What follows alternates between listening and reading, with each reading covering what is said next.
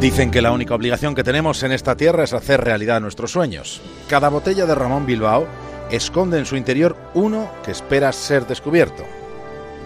¿Te atreves? Ramón Bilbao, el viaje comienza aquí.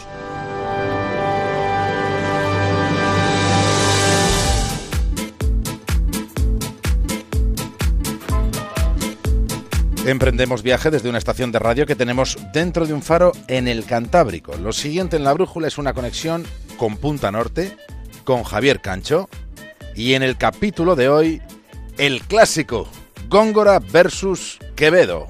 Católica, sacra y real majestad, que Dios en la tierra os hizo deidad. Un anciano pobre, sencillo y honrado, humilde os invoca y os habla postrado. Diré lo que es justo y le pido al cielo que así me suceda cual fuere mi celo. Ministro tenéis de sangre y valor, que solo pretende que reinéis, Señor. He allá, Felipe IV, que en el mundo eres famoso. Abre el pecho generoso, danos de tu sangre un parto, de quien nunca se vio harto del pan que le quita al pobre, de quien ha bajado el cobre, de quien tu reino ha vendido y venderá al mismo Dios líbranos. Líbranos, Señor, de todo mal. Amén. Amén.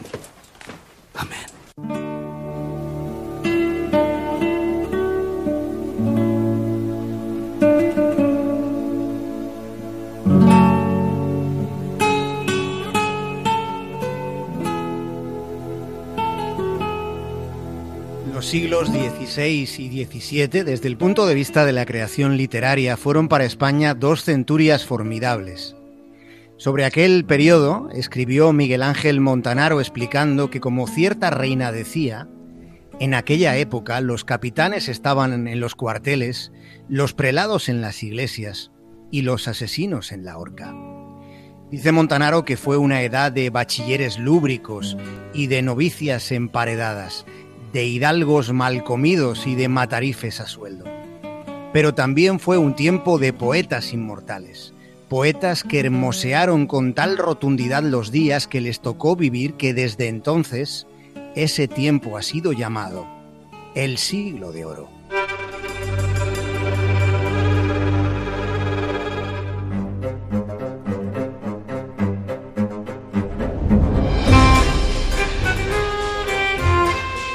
Don Luis de Góngora y Argote fue un presbítero, un representante del obispado. Fue Góngora un cordobés cuyo particular empleo del lenguaje creó toda una escuela. A su estilo se le llamó culteranismo. El culteranismo barroco de Góngora destilaba una métrica cuidada que repudiarían simbolistas como Baudelaire. Aunque para repudios los que tuvo Góngora de su mayor antagonista, don Francisco de Quevedo y Villegas. Fue Quevedo madrileño nacido en una familia de la baja nobleza. Fue precursor del conceptismo. Quevedo cargaba las palabras como los fusiles de entonces se cargaban con pólvora. En sus mensajes había trasfondos polisémicos sin renunciar nunca a la rotundidad y a la concisión. Fue él quien proclamó por primera vez que lo bueno, si breve, dos veces bueno. Quevedo fue un montaraz que aturdía con una prosa contumaz. Góngora tenía la habilidad de dar fragancia a los versos, de impregnar de lírica lo que otros pudieran considerar cotidiano. Uno reparaba en el alma, el otro tañía lo orgánico. Perdón por la interrupción, señor de Quevedo, pero mis amigos y yo discutíamos sobre si estas rimas que circulan por Madrid son vuestras.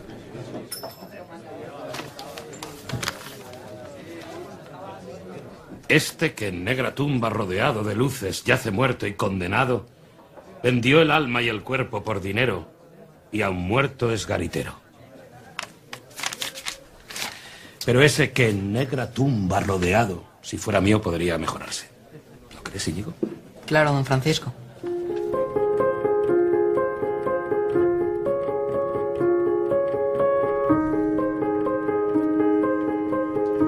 El primer rastro de tamaña hostilidad podríamos encontrarlo en el estilo, como abismal diferencia entre ambos, aunque también había una predisposición generacional. Cuando Quevedo empezó a escribir, Góngora ya estaba consagrado. En ese afán de medirse añade otro motivo montanaro, en este caso más relacionado con lo prostático que con lo prosódico. se la medían en ingenio, en la capacidad de zaherir al adversario, se atravesaban con sonetos, con versos punzantes. El duelo se adentró en rimas virulentas a orillas del Pisuerga, a donde la corte se mudó en el año 1601. Como acusábamos ayer, fue por las corruptelas del duque de Lerma. Le atizaba Quevedo a Góngora con el seudónimo de Miguel de Musa, y Góngora respondía atacando. Musa que sopla y no inspira y sabe que es lo traidor poner los dedos mejor en mi bolsa que en su lira. No es de Apolo, que es mentira. Y es que consideraba Góngora Quevedo como un patán ignorante, como un enfebrecido catador de vinazo tabernario. Mofábase don Luis del madrileño llamándole Francisco de Quevedo. Fue así el pulso enconándose, y Quevedo dijo de Góngora que solo era un clérigo huraño al que le gustaban incluso más los muchachos que los naipes. Incluso más de una vez acusó Quevedo a Góngora de ser judío. Lo que en aquellos tiempos eran palabras mayores. Recordemos el título de aquel soneto, A una nariz pegado, donde un prominente apéndice nasal se planteaba no como una deformidad física, sino como una tara moral, casi como prueba de cargo por el supuesto pasado semita de don Luis de Góngora y Argote.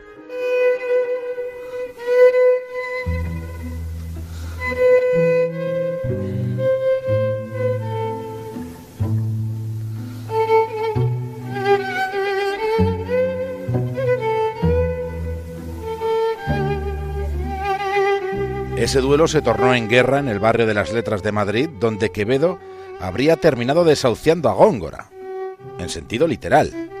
El poeta cordobés había acumulado cuantiosas deudas que le obligaron a vender su casa en la calle Cantarranas. Y no debió ser casualidad que esa propiedad fuera a parar a manos de Quevedo, quien en invierno de 1625, en invierno, desahució a Góngora, porque Góngora, que siempre tuvo más lírica que Parné, ya no podía ni pagar el alquiler aunque fuera impagable su legado, tal y como lo consideraron los poetas de la generación del 27. Fue Federico García Lorca quien describió su último instante. Fue en la mañana del 23 de mayo de 1627, fue cuando el poeta preguntaba ¿qué hora es? Se asoma al balcón y no ve el paisaje, sino una gran mancha azul. Sobre la torre mal muerta se posa una larga nube iluminada. Y Góngora haciendo la señal de la cruz, se recuesta en su lecho oloroso a membrillos y secos azahares y se muere.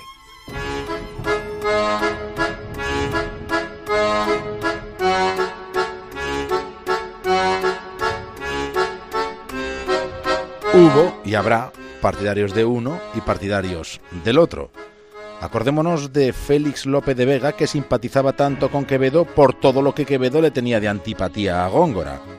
Era, en cambio, a Góngora a quien Miguel de Cervantes más admiraba. Aquel que tiene de escribir la llave con gracia y agudeza en tanto extremo que su igual en el orbe no se sabe, es don Luis de Góngora, a quien temo agraviar en mis cortas alabanzas, aunque las suba al grado más supremo más allá de la admiración de cada cual, estamos ante cuatro genios indiscutibles que llegaron a compartir el mismo tiempo, la misma época, aquel momento, justo antes de Calderón. Para que tal constelación coincidiera, hubo de darse una adecuada y animosa atmósfera artística. Cervantes y su generación crean la nueva novela, Lope y Góngora y su generación la nueva lírica y el nuevo drama, y la generación de Quevedo consolida lo que crearon las dos generaciones anteriores. Fue un tiempo de esplendor en la cultura.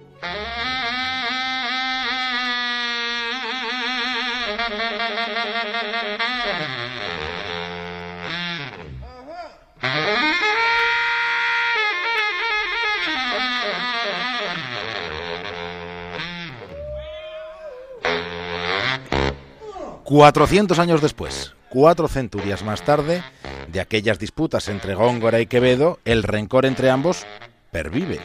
Y lo hace en Twitter, reviviéndose el siglo de oro con retorcidos sarcasmos.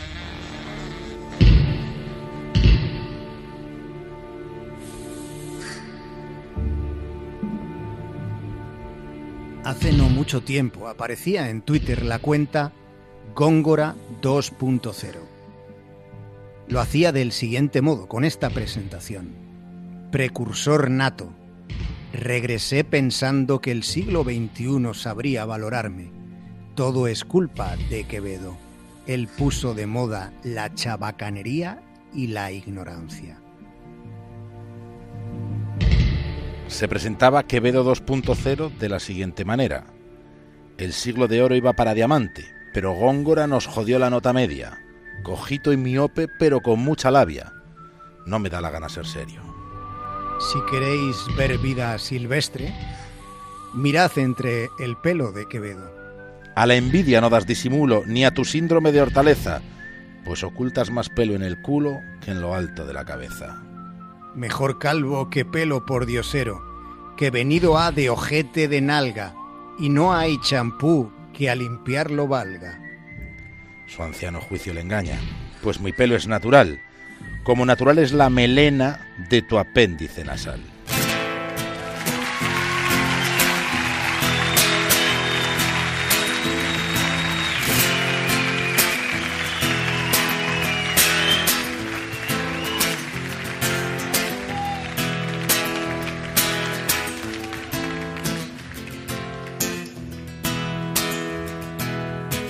Esta sala de espera sin esperanza, estas pilas de un timbre que se secó, este lado de fresa de la venganza, esta empresa de mudanzas con los muebles del amor. Esta campana muda en el campanario, esta mitad partida por la mitad. Estos besos de Judas, este calvario, este look de presidiario, esta cura de humildad. Hasta mañana, Javier Cancho. Este Un abrazo, David el cura. De tu cadera. Estas ganas de nada, menos de ti. Este arrabal sin grillos en primavera ni espaldas con cremallera, ni anillos de presumir. Esta casita de muñecas de alterne, este racimo de pétalos de sal, este huracán sin ojo que lo gobierne, este jueves, este viernes y el miércoles que vendrá. No abuses de mi inspiración, no acuses a mi corazón, tan maltrecho y ajado que está cerrado por derribo. Por las arrugas de mi voz se filtra la desolación de saber que estos son los últimos versos que te escribo. Para decir con Dios a locos nos sobran los motivos.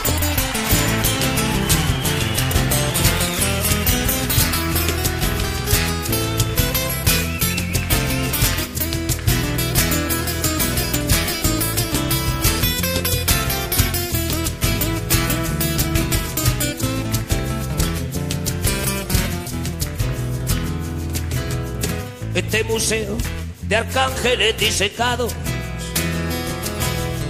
este perro andaluz sin domesticar, este trono de príncipe destronado, esta espina de pescado, esta ruina de Don Juan, esta lágrima de hombre de las cavernas,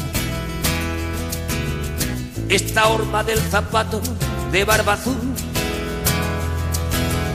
Que poco rato dura la vida eterna por el túnel de tus piernas entre Córdoba y Maipú. Esta guitarra cínica y dolorida con su tempo knock knocking on heaven's. Estos labios que saben a despedida a vinagre en las heridas, a pañuelo de estación. Este Land Rover aparcado en tus dudas. la rueca de Penélope en Luna Park. Estos dedos que sueñan que te desnudan, esta caracola viuda sin la pianola del mar. No abuses de mi inspiración, no acuses a mi corazón, tan maltrecho y ajado que está cerrado por derribo, por las arrugas de mi voz se filtra la desolación de saber que estos son los últimos versos que te escribo. No abuses de mi inspiración, no abuses a mi corazón, tan maltrecho y ajado que está cerrado por derribo, por las arrugas de mi voz se filtra la desolación de saber que estos son los últimos versos que te escribo. Para decir con Dios a los dos nos sobran los motivos